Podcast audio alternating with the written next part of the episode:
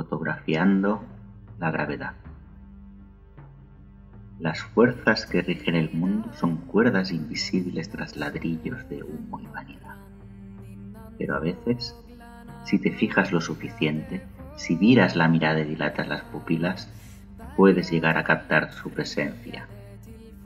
He aquí una estampa de la gravedad, la forma que toma su influjo en el agua, y en su centro se genera una especie de remolino aéreo que nos recuerda a un agujero negro invertido, donde el surtidor emula la singularidad de su vértice.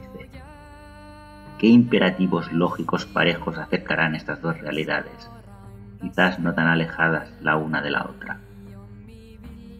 Y así me encuentro a ratos, los más grandes, silenciosos y efímeros, observando la curvatura de los gravitones, soñando en espacios etéreos e inmensidades cósmicas que a fin de cuentas caben en la cabeza de un alfiler.